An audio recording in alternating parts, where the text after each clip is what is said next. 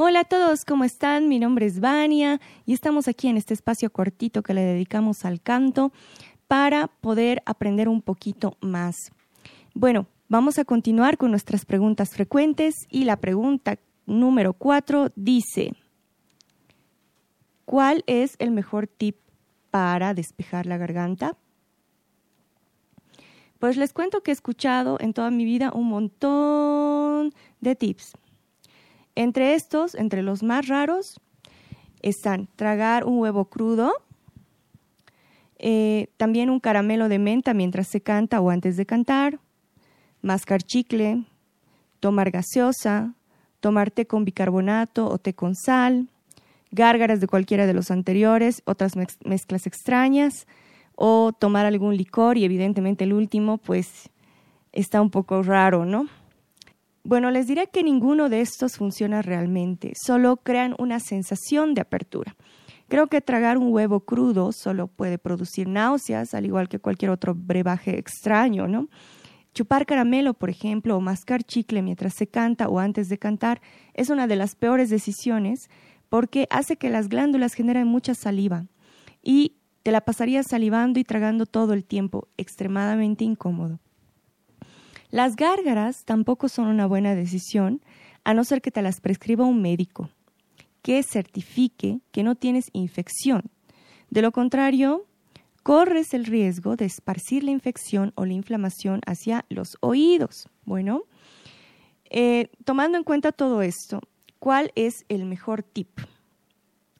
Debo aclarar que no se olviden que nuestras cuerdas vocales son lo más valioso en el canto y que tienen que cuidarlas, ¿ya?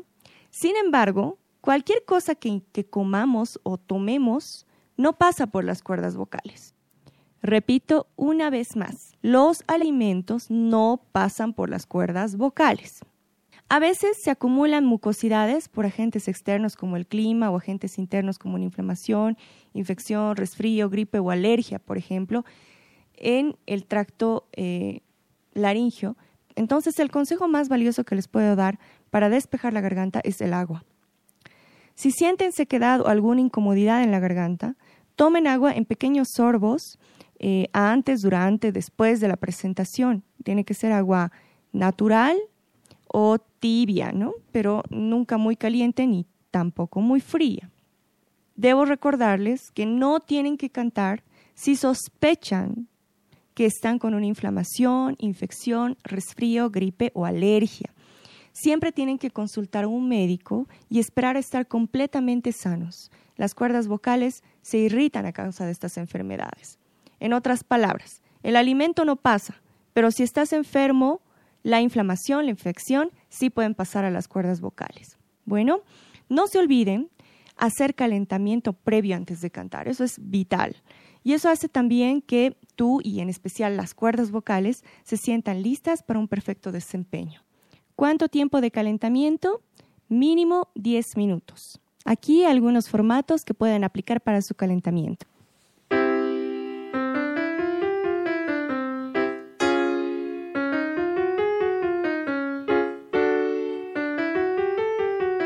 Así sucesivamente pueden ir subiendo y también bajando. Bueno, ¿cómo o con qué fonemas? Pues podemos hacer con ma. Ma, ma, ma, ma, ma, ma, ma, ma, ma. También podemos hacer con eh, vibración labial. De hecho, es uno de los mejores ejercicios que hay para el calentamiento. Y si no tienen quien toque para ustedes en el calentamiento, pues simplemente apliquen la vibración labial todo el tiempo que puedan.